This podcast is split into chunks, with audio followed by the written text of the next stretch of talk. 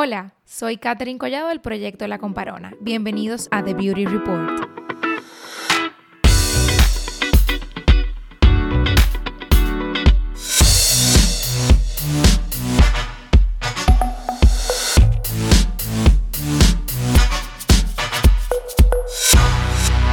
Hello, y en el día de hoy, como siempre digo al inicio de todos mis episodios, tengo una súper, súper, súper invitada que me atrevería a decir que es la chica del momento por su más reciente trabajo en la toma de posesión de nuestro nuevo presidente, Luis Abinader.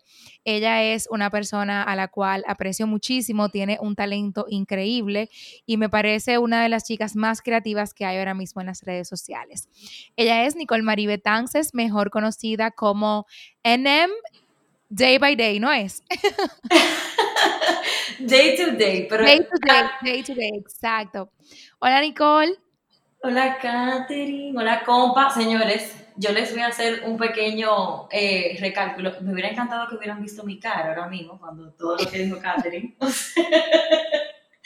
Eh, pero también, señores, pero ustedes pueden creer que Katherine me acaba de dar follow desde la cuenta de la comparona, por favor.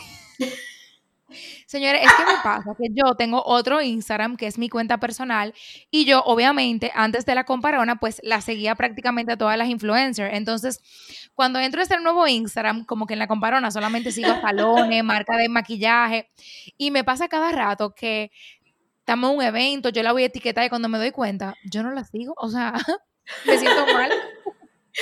Yo estaba mala de la risa. No, significa que tu gente es súper importante también tu cuenta personal. Ay, por Dios, para nada. Cuéntame, Nicole, ¿cómo estás? Súper, súper bien. ¿Y tú?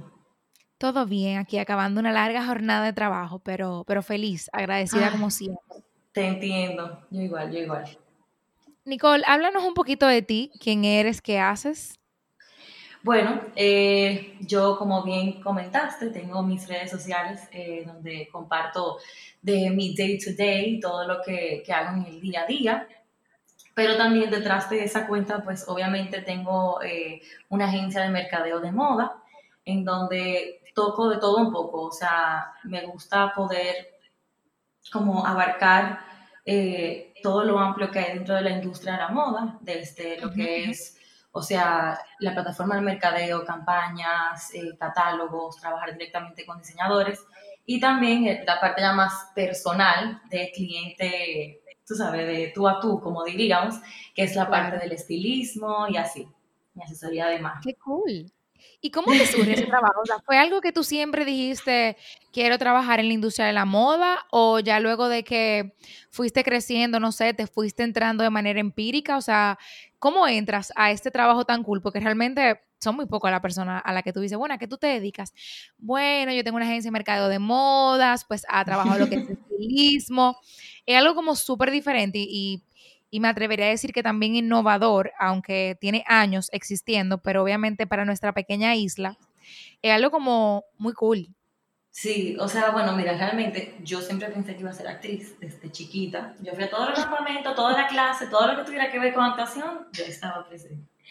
Pero eh, realmente mis amigas siempre me llamaban para que yo fuera a cambiarlas. Si tenía un evento, un cumpleaños, una fiesta, lo que sea, estaba ahí para prestarle de mi closet o armarle cualquier outfit. Entonces, eh, obviamente con la madurez me fui dando cuenta que era lo que me encantaba hacer, o sea, yo disfrutaba eh, cambiar a mis amigas. Y entonces, de ahí voy y obviamente busco una carrera eh, la cual obviamente pues me diera como, como esa herramienta, porque la gente lo que normalmente conoce de la moda, cuando tú lo mencionas, es, ay, tú eres diseñador de moda. Exacto.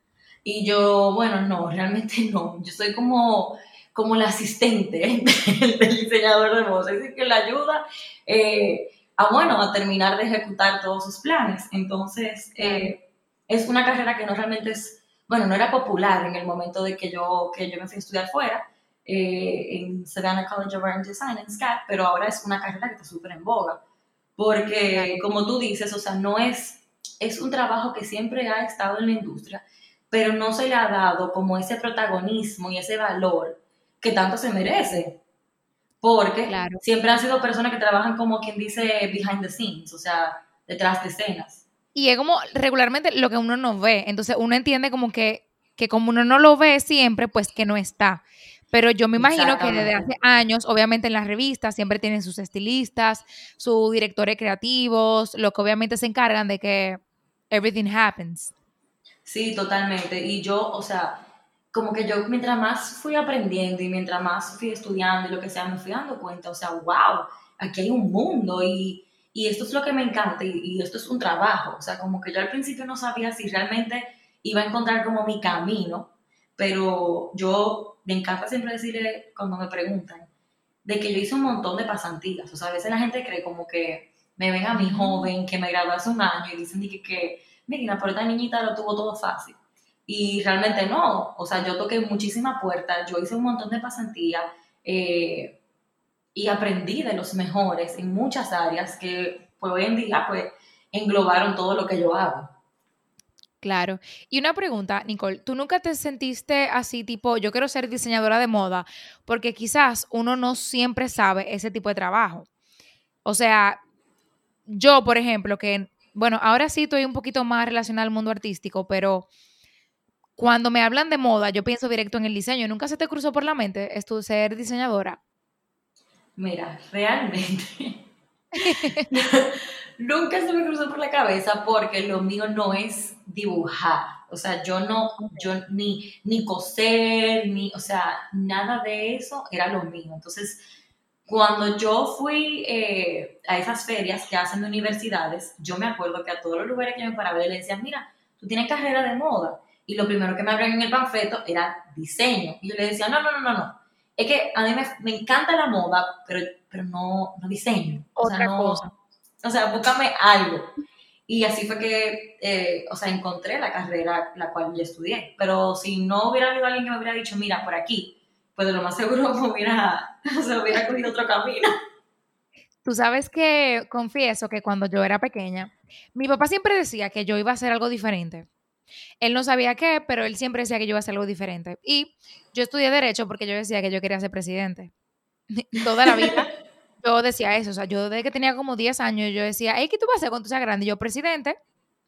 O sea, para mí era como hasta lógico que, obvio, yo voy a ser presidente.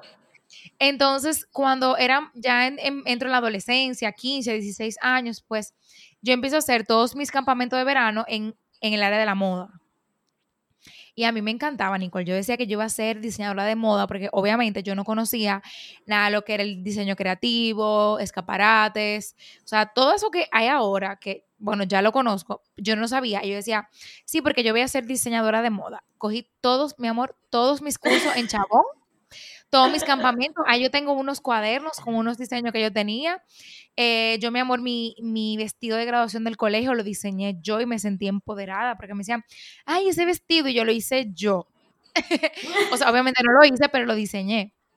Claro. me encantaba.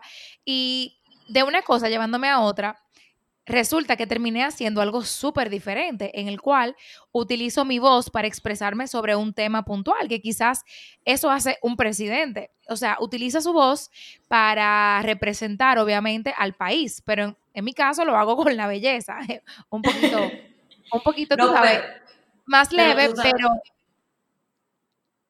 Pero tú sabes que tú le ibas a hablar como a un grupo de personas, o te ibas a poder influenciar sobre un grupo de personas, o sea, y yo creo que eso es lo que tú haces. Nunca así como tal, de que influenciando en un sector o en específico, pero sí sabía que era algo que tuviera que ver con utilizar mi voz para algún tema puntual. Y resulta que terminé haciéndolo en belleza. O sea, primero me gustaba la moda, pasé por mi etapa de que quería ser presidente. Mi papá insiste, él dice que todavía yo estoy a tiempo. Claro. Y, y, algo como que siempre, siempre me surgió, pero qué cool que te entraste en un área tan diferente y que ahora se necesita tanto, Nicole, o sea, muchísimo. bueno, déjame decirte, espérate, antes de que tú vayas para otra pregunta, déjame decirte que tú siempre has tenido muchísimo buen, o sea, tú siempre has tenido buen gusto, o sea, por lo menos de lo que obviamente conozco de ti. Oh my God. Señores, o sea que... Nicole, ok. o sea que tú tienes esa vena de moda ahí. Sí, mami siempre dice que yo, yo siempre tengo esa vena artística, pero yo creo que es de familia, porque tú dices que tengo buen gusto y creo que tú ves a mi hermano mayor. Mi hermano mayor Em, combina pantalones estampados, que si blazers, que si el cómo se peina, él tiene diferentes peinados, él, el que me dice, esos zapatos no, póntelo con algo así, y mi mamá también es súper, ella sí es comparona, mi mamá muchísimo, o que creo que eso, eso ha sido heredado. Y dime algo, Nicole, ¿tú sientes que cuando tú elegiste esta, esa carrera, ese camino, tu familia, ¿qué opina? Porque a veces uno viene de esa tradición y a veces como que no sabe si uno está tomando la decisión correcta o no. ¿Cómo fue para ti, no sé, con tu familia, tomar esa decisión de, de esa carrera? Mira, te voy a ser sumamente honesta. Al principio, o sea, mi mamá siempre fue muy inclinada a que yo hiciera, o lo que, o sea, que yo estudiara lo que a mí realmente me apasionara. Ella nunca me limitó eh, porque ella en su momento se sintió limitada por obviamente, o sea, el, tiempo y la época. Eh, entonces ella, para ella eso siempre fue súper importante, pero para mi papá, él entendía que yo podía hacer una base como mercadeo, eh, publicidad, y entonces de ahí, pues entonces especializarme. Pero cuando, claro, o sea, nunca me dijo que no, simplemente me decía como, mira, yo entiendo que así te puede funcionar mejor. Eh, pero cuando visitamos la universidad, porque yo me quedé aquí, bueno, yo creo que tú me viste en, UNIBE, porque yo me quedé aquí un, cuatrimestre. Y yo arranqué mercadeo en UNIBE. Eh, y cuando fuimos a ver la universidad, que la visitamos de pura coincidencia, eh, mis padres se, quedaron. O sea, no, no, no, O sea, eso fueron lágrimas y lágrimas y lágrimas. Eh, y entonces, por Maima, que pasaban los años, yo ya estando en la universidad, que mi papá le preguntaba y él decía, no, no, ya te estoy lo cómoda. O sea, siempre me sentí súper como respaldada, o sea, como apoyada. Eh, aunque ellos no lo entendieran un 100%, yo, por ejemplo, con el mismo blog, o sea, yo le trataba de explicar, o sea, lo que estaba formando, lo que estaba haciendo, eh, lo que podía llegar a ser. Y ellos no lo entendían, pero siempre tuve su apoyo. Entonces, eh, yo creo que eso también obviamente me ayudó a yo terminar de, como quien dice, lanzarme, ¿te Y darle para allá. Mi abuelo todavía del sol de hoy me pregunta, me, dice, explícame otra vez qué fue lo que tú estudiaste, qué es lo que tú haces. Me siento muy identificada porque mi papá, o sea, él no tiene ni Instagram.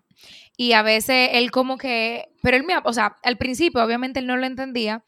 Y ya luego, obviamente, de que él vio que empezó, que se empezó a sonar, que los amigos de él, la esposa, le decían, ay, pero tu hija es la comparona, que a mí me encanta. él como que, Catherine, ¿y qué es lo que tú haces en las redes?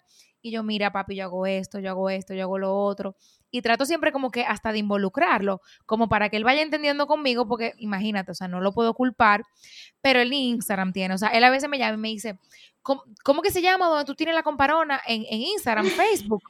Y yo, papi, en Instagram, ay, que estoy con un amigo mío para decirle que te sigue. Y yo, papi. Pero, pero la verdad es que para mí ese apoyo significa todo. O sea, imagínate uno tratar como de ir contra la corriente y tratar de hacerle entender a tu familia que lo que haces es realmente lo que te apasiona y algo que tiene futuro.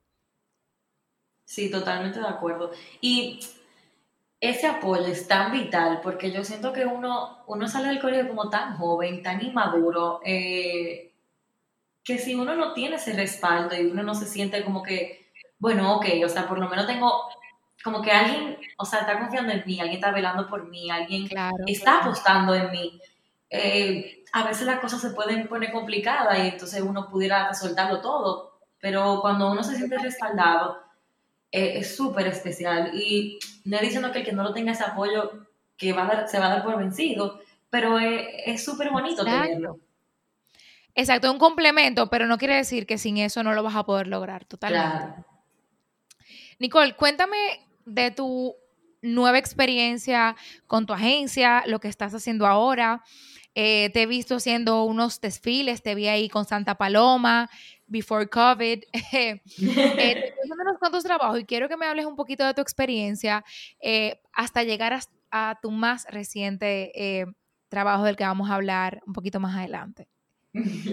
Mira, realmente yo, como quien dice, yo, yo llegué y ya yo sabía lo que yo quería. O sea, yo, eh, como te mencioné anteriormente, hice todas las pasantías y ya yo tenía en mente, ok, esto es lo que hace falta y esto es lo que a mí me gusta, lo que me apasiona y por aquí voy a ir. Yo busqué un super equipo, sí, sí, sí, yo, yo siempre, por eso que siempre me gusta mencionar de las pasantías, porque la gente de verdad, o sea, a veces seguramente ni, ni le ponen el valor eh, necesario a todo ese tiempo que uno invierte aprendiendo, cuando no es necesariamente en una clase, sino es en la práctica. Y las pasantías para mí, o sea, no hay mejor tiempo invertido que eso. Entonces, cuando yo vine para acá, ya yo sabía exactamente lo que quería lograr. Obviamente, al pasar del, tiempo, uno va aprendiendo, uno eh, se sigue dando tropezones, sigue adaptándose, pero yo llegué y yo dije, ok, esto es lo que hace falta, esto es lo que yo quiero. O sea, que tú te graduaste y tú fuiste del 1, del 0.5% de los jóvenes que se graduó y dijo, ya yo sé para dónde yo voy. Sí.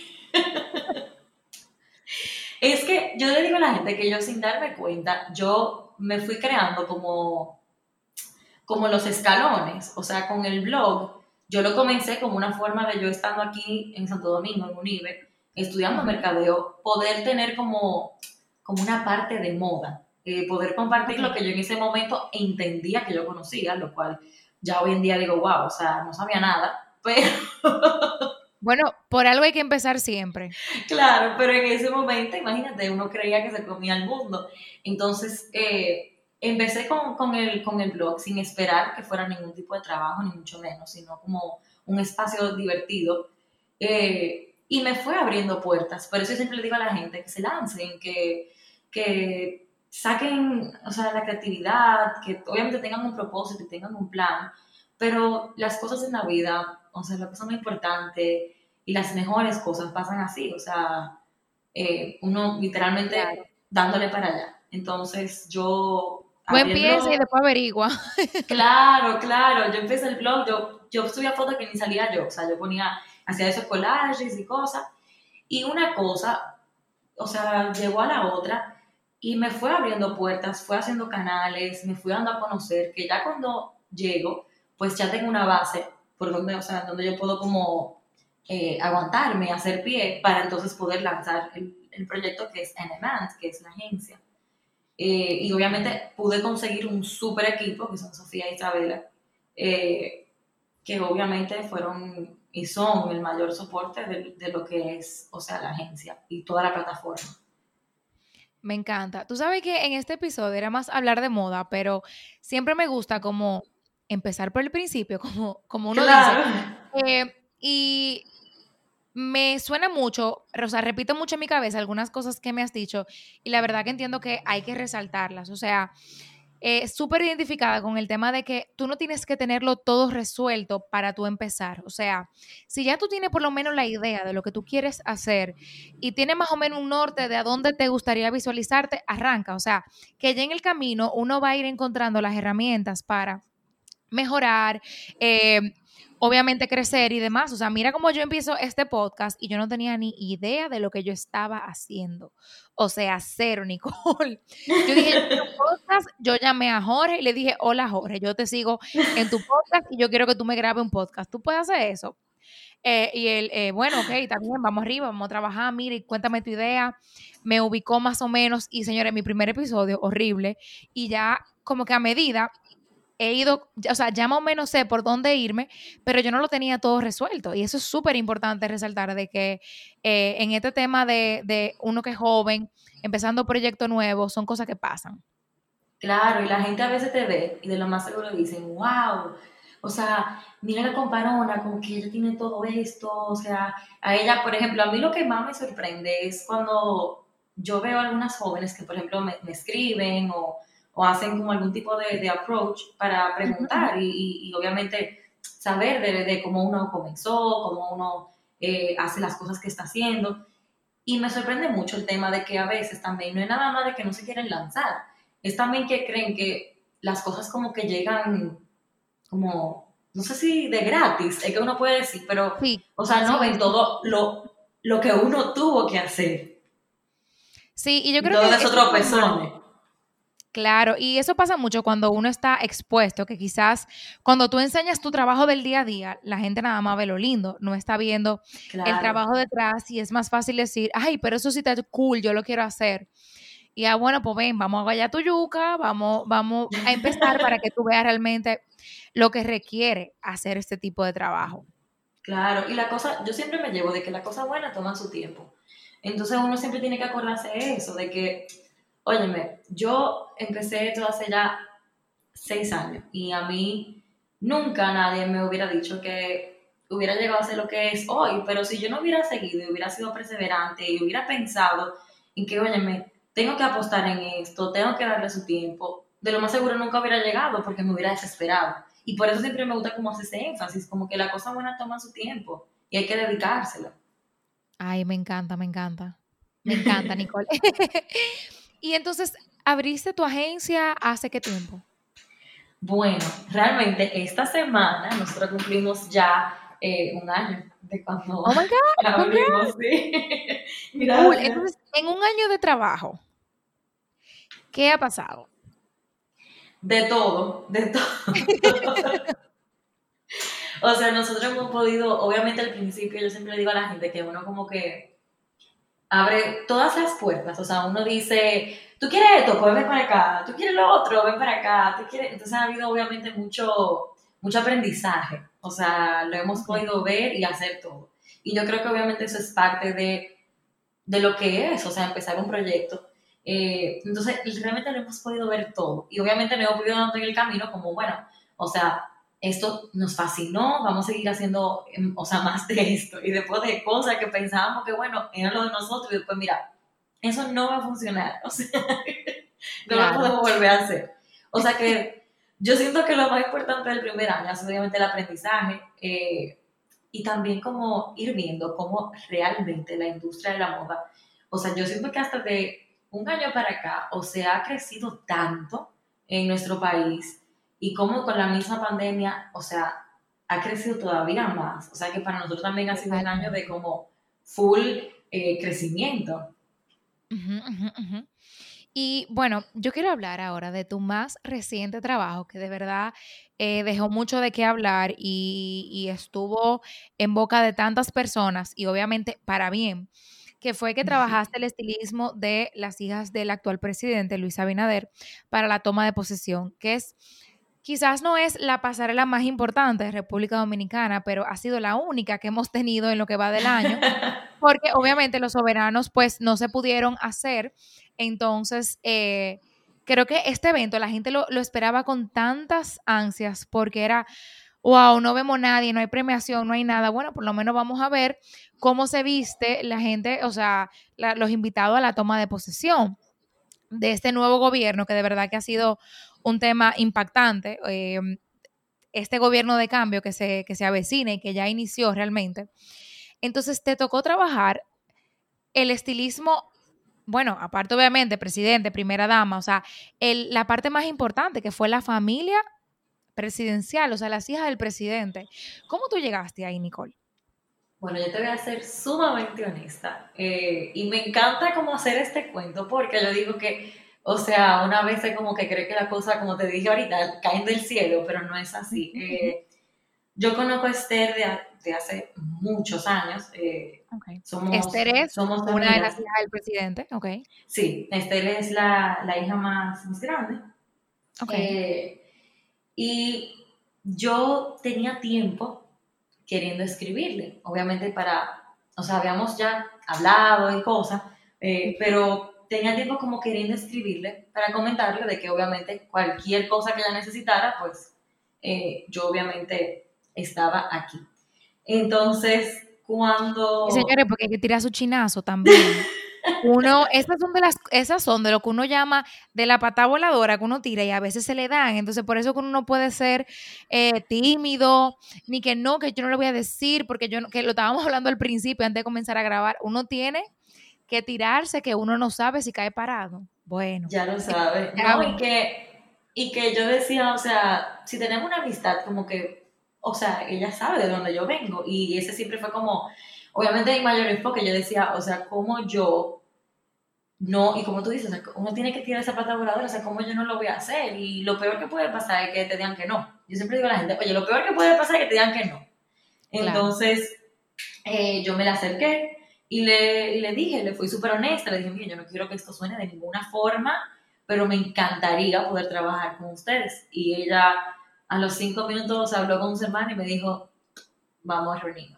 Y entonces nada, o sea que me gusta hacer cuento porque me gusta que la gente sepa que hay que lanzarse y de vez en cuando eh, de ahí también salen cosas súper buenas. Eh, entonces nada, me lancé, nos reunimos y, y así fue que todo se fue como ya después encaminando. Entonces, de pasar a Esther, pues se tomó la decisión de que vas a trabajar las tres hermanas.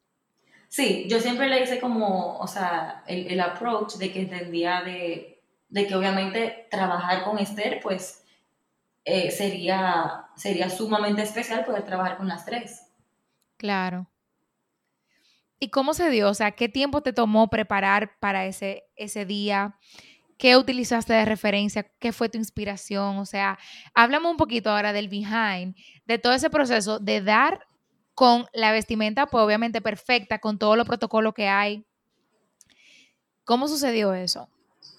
Claro, mira, número uno, también siempre me encanta recalcar de que yo cuando llego y, me junto con, las hermanas eh, Abinader, pues ellas ya estaban clarísimas, o sea, de que ya querían resaltar el talento local. Eh, para mí eso fue algo sumamente especial porque es algo que a mí me encanta hacer en mis redes. sí, eh, algo que tú promueves bastante. Sí, entonces me sentí como muy, muy en casa y muy conectada con el mensaje que obviamente ellas querían proyectar y para ellas, o sea, desde el primer punto, o sea, me senté, hablé con ellas, eso era lo más importante. Eh, Buenísimo. Sí, entonces obviamente ya después, como tú mencionaste, el tema del protocolo, pues ya, imagínense, yo todavía, yo, yo soy joven, o sea, eh, por eso te digo que hay mucho aprendizaje, porque obviamente para mí esto fue todo un reto, o sea, el tener que conocer el protocolo, el tener que entender cómo funcionaban las cosas, o sea, ya en un ámbito, eh, o sea, es totalmente diferente a lo que yo estaba acostumbrada eh, hacer. O sea, que vamos a decir, yo fui a hacer un estilismo a alguien por una foto de, de, Instagram, de una revista, eh, de acorde a un estilo puntual que la persona entienda, pero ya esto era, o sea, basado a un protocolo que tiene años y años. Entonces... o hay que cumplirlo o hay que cumplirlo. Exactamente. Y obviamente, para mí también lo más importante era, ok, hay que respetar todo este protocolo pero también, o sea, yo siempre quise respetar la esencia de ellas, eh, de que son jóvenes, son jóvenes empoderadas, o sea, son mujeres, pero, pero que nunca perdieran como esa esencia y esa juventud, que para mí, o sea, yo decía, bueno, a veces uno como siguiendo tanto protocolo se puede perder, como que en lo que, en lo que bueno. Entre tanta formalidad, tú no identificas eh, quizá el estilo personal de cada quien, porque aunque ellas eran tres, estaban diferentes las tres y yo creo que cada una eh, se le notaba, inclusive yo creo que hasta en la forma de caminar, la personalidad de cada una y eso es súper importante. Sí, no, y por ejemplo yo decía, yo quiero, o sea, para mí lo más importante era que se vieran de acuerdo a su edad, o sea, yo siento que a veces este tipo de protocolo como que la gente, o sea, se centra tanto en como, vamos a decir, o sea, ir a lo, a lo, a, lo, formal. Sí, y a lo, o sea, a lo que se debe y a lo que se ha visto y a lo que es seguro. Y yo dije, o sea, lo seguro no va a funcionar. Hay que, hay que pensar outside the box. Y obviamente también ellas mismas, o sea, fueron muy partícipes en, en, los diseños eh, que ya trabajaron en conjunto con los diseñadores. Los diseñadores también tuvieron mucha presencia en el tema de que, o sea, tú veías la pieza y tú sabías eh, de quién era, que también para mí era sumamente importante, que tú pudieras eh, ver el vestido y tú pudieras decir, ah, eso es un Carolina Sanz o ah, eso es un Reconocerlo. Tú sabes que eso a mí me gustó mucho y, y te lo quiero decir, que se notaba de qué diseñador era cada pieza. O sea, yo veía el vestido de, de Esther, creo, y decía, ok, sí, es, ese es un vestido de Carolina Sanz. El de Joseph lo veía y también como que iba mucho con la como con la ideología de, de cada diseñador y eso me pareció increíble porque pasa aquí que a veces nos perdemos en las tendencias y como que se pierde esa, esa insignia de tu poder identificar de lejos quién hizo esa pieza. Que pasa mucho, por ejemplo, con los grandes diseñadores internacionales, que tú lo ves y dices, ah, ese vestido obviamente es Dolce Gabbana, por ponerte un ejemplo. Ah, obvio, ese vestido es un marquesa, eh, porque tú estás viendo los vuelos, los no sé qué. Y a mí me parece súper importante el tema de, de, mantener eso, porque al final, si tú quieres resaltar el talento local, tú quieres que se vea que, o sea, que se vea su trabajo y no que fue algo mandado a hacer. Sí, totalmente de acuerdo. Y también los diseñadores, o sea, ellos, aparte de que son excelentes, o sea, en lo que hacen, son excelentes profesionales, realmente también como que respetaron mucho el proceso, lo que querían eh, cada una de ellas. Eso para mí también fue sumamente como, como especial, o sea, el poder ver que pudieran trabajar en conjunto y también los diseñadores conmigo, o sea, que pudiéramos ver, ok, mira, eh, entendemos que, porque para mí es sumamente importante respetar también su diseño, o sea, no venir e imponerme, eh, sino poder trabajar en conjunto y bueno, que, que tú, o sea, que idealizaste cuando hiciste ese diseño, que tú ves, que tú entiendes, porque todo eso también es sumamente importante, aunque mi rol sea, vamos a decir, eh, armar, yo le digo a la gente cuando no, no entienden, me preguntan aquí, pero ¿qué hace un estilista? Yo le digo, mira, yo hago la pinta. Entonces, aunque ese sea mi trabajo, me gusta obviamente siempre que el cliente se sienta satisfecho, que para mí con ellas es sumamente importante que ellas se sintieran ellas, se sintieran empoderadas, eh, pero también que el mismo diseñador se sintiera identificado con, con el peinado, con el maquillaje. Eh, y la verdad que todo el equipo, o sea, desde Brian, que hizo el maquillaje, fue un trabajo...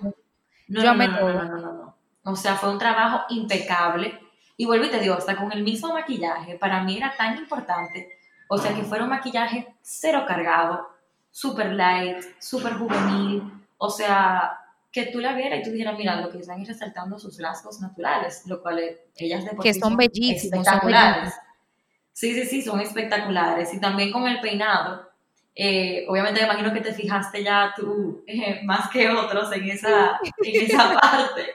Pero para mí también era importante, yo entiendo que el cabello también habla mucho y dice, yo quería, mira, yo quiero que ellas tengan su cabello, o sea, ellas tienen un cabello espectacular. Y yo, por ejemplo, Adriana, que le recogí el cabello, le hice una cola, yo quería que se viera su cola larga, su cabello, o sea, cero moño, cero, o sea, que todo se viera lo más natural, lo más jovial eh, posible. Claro. Y una pregunta, Nicole, ¿tú pensaste que ese trabajo que tú hiciste iba a tener ese impacto? ¿O tú pensaste alguna vez en tu vida que te ibas a llegar a, a un evento presidencial, o sea, con la familia presidencial, tu trabajo de moda? No, nunca. De verdad, te estoy hablando del corazón. O sea, yo te puedo decir que ese día, o sea, ya despidiéndolas, eh, yo, yo me fui a una esquina a gritar y gritar y grito, porque de verdad que, o sea, eh, obviamente son un montón de emociones, eh, la expectativa, o sea, yo sabía que todo el mundo, o sea, andaba a la espera de, ok, ¿qué va a pasar? Claro. Eh, y, y, y, no, o sea, nunca me lo imaginé, y ya eso también te pone como la barra, o sea, te, te sube la, barra. Sí, sí, sí, totalmente. Entonces, te puedo decir que de, forma muy honesta, eh, no, nunca me lo imaginé. ¿Y, qué viene ahora para tu agencia? O sea, luego de dar ese paso, eh, contrale, vestir las hijas del presidente, ok, ¿y ahora qué vamos a hacer? ¿Cuál va a ser tu próximo eh, reto? Bueno, si te digo la verdad, mira, ahora eh, eres la primera persona que se lo digo, pero andamos con todo el proceso de como el aniversario. Eh, ya tú sabes que obviamente el mes de septiembre es el mes de la moda, sea, uno de los meses de la moda, eh, donde la moda hace como un restart, entonces queremos obviamente aprovechar todo eso.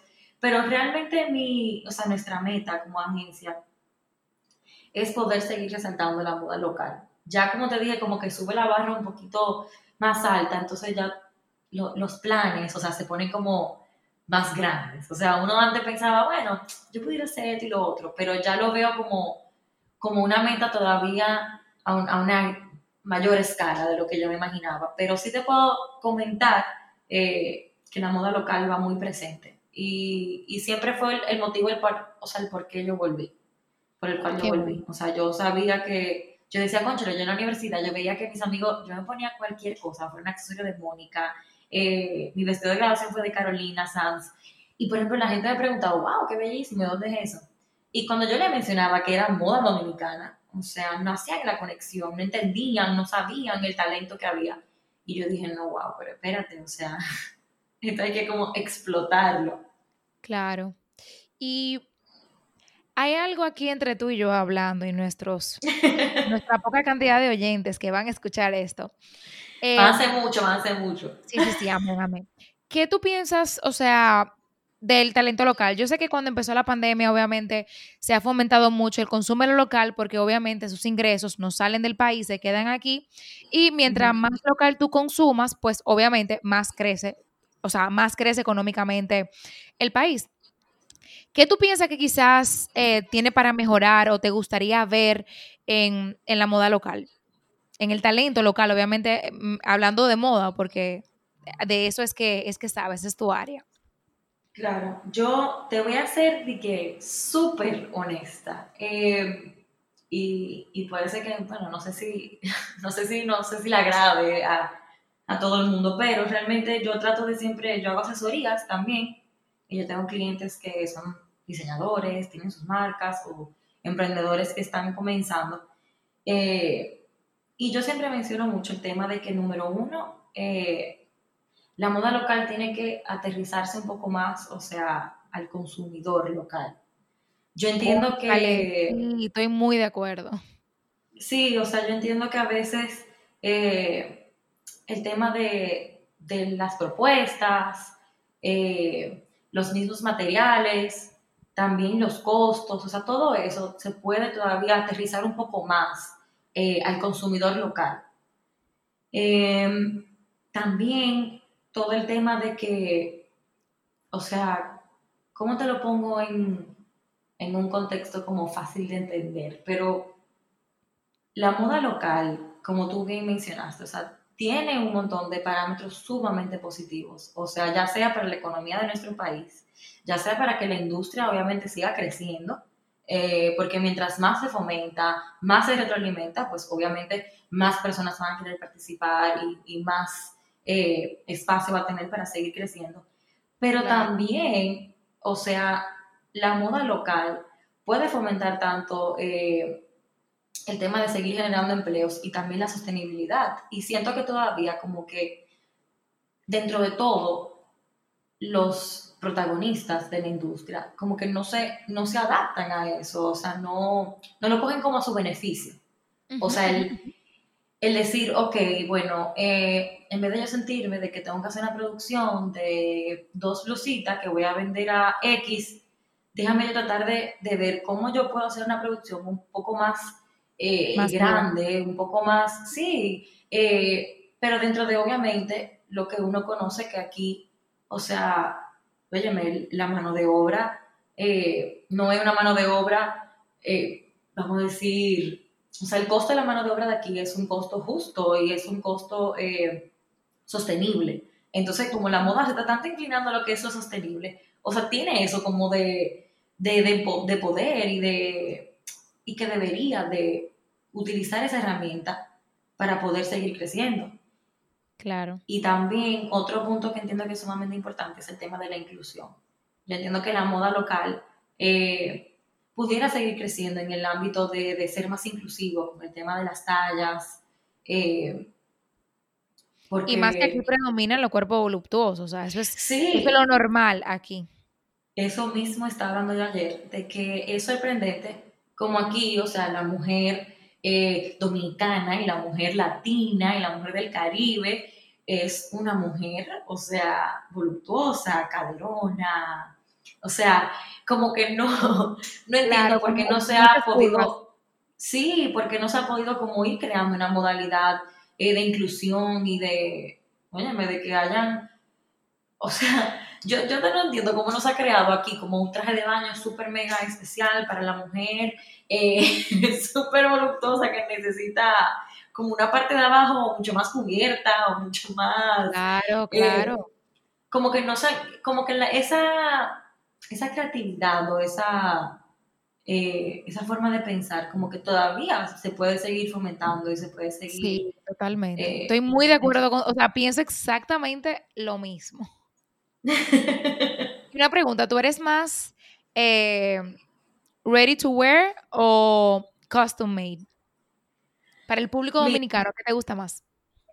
Yo entiendo que el público dominicano necesita el custom made, porque obviamente yo siempre le digo a la gente, mira, la dominicana es lo más comparona que hay. O sea, yo con la pandemia, yo nunca tuve miedo, o sea, terror con la industria, porque yo sabía que la dominicana hasta para tomarse un café en su cama, le gusta andar bonita, le gusta sentirse bonita. Entonces, eso nunca fue algo que para mí me dio como temor dentro de la industria. Entonces, la mujer dominicana también le gusta andar, o sea, aquí se sigue mucho lo de eh, fulana se puso lo mismo que yo, entonces yo no me lo voy a poner. Entonces la mujer como que, por más que uno quiera cambiar esa, esa, vamos a decir, mentalidad, la mujer piensa de esa forma. Entonces es bueno tener ese, esa línea de custom made. Pero hoy en día, donde la moda se ha vuelto mucho más eh, relajada, mucho más a un ámbito de que tú le puedas sacar o sea, usa las piezas de 500 mil formas. O sea, la gente quiere invertir para poder, o sea, tener piezas que le duren toda una vida, vamos a decir. Eh, el ready to wear es el perfecto, como la perfecta relación hacia esa mentalidad que, que ahora se comparte. Y aquí, o sea, vivimos en una isla, vivimos en una isla donde es verano todo el tiempo. Entonces el ready to wear debería de ser el mejor aliado de los diseñadores. Y si te das cuenta, la mayoría de los diseñadores que en algún momento fueron solamente custom made, se, o sea... Se están convirtiendo, claro. Exactamente. se, están, adaptando realmente. Porque, y hace falta. O sea, aquí hace falta eh, encontrar eh, ropa eh, para, para, el ambiente en el que uno se mueve, las actividades claro, que uno tú sabes que algo que a mí me encantaba, bueno, me encanta todavía porque su marca persiste, de que en paz descanse Jenny Polanco. Ella tenía su boutique donde tú siempre podías encontrar su ropa y era como que siempre era ropa que obviamente tenía su público, pero se adaptaba mucho aquí en República Dominicana. O sea, tú tenías cualquier actividad de día y tú sabías que en Jenny Polanco tú ibas, o sea, bueno, vas a encontrar una opción que esté apta para el clima, eh, para el cuerpo dominicano, eh, para el día a día de una persona dominicana. Y es como que veo tantos diseñadores, tanto talento nuevo, emergente, que a veces se, se va tanto por lo exclusivo, por lo custom made, por lo no sé qué, eh, por tener precios un poquito más de inversión, como dice la pecata. Y digo, conchale, si yo pudiera en mi día a día, por lo menos una vez a la semana, utilizar una pieza hecha en RD, diseñada por una dominicana, o sea, nos volviéramos tipo Colombia, que es marca país. O sea, en Colombia todo el mundo utiliza moda colombiana.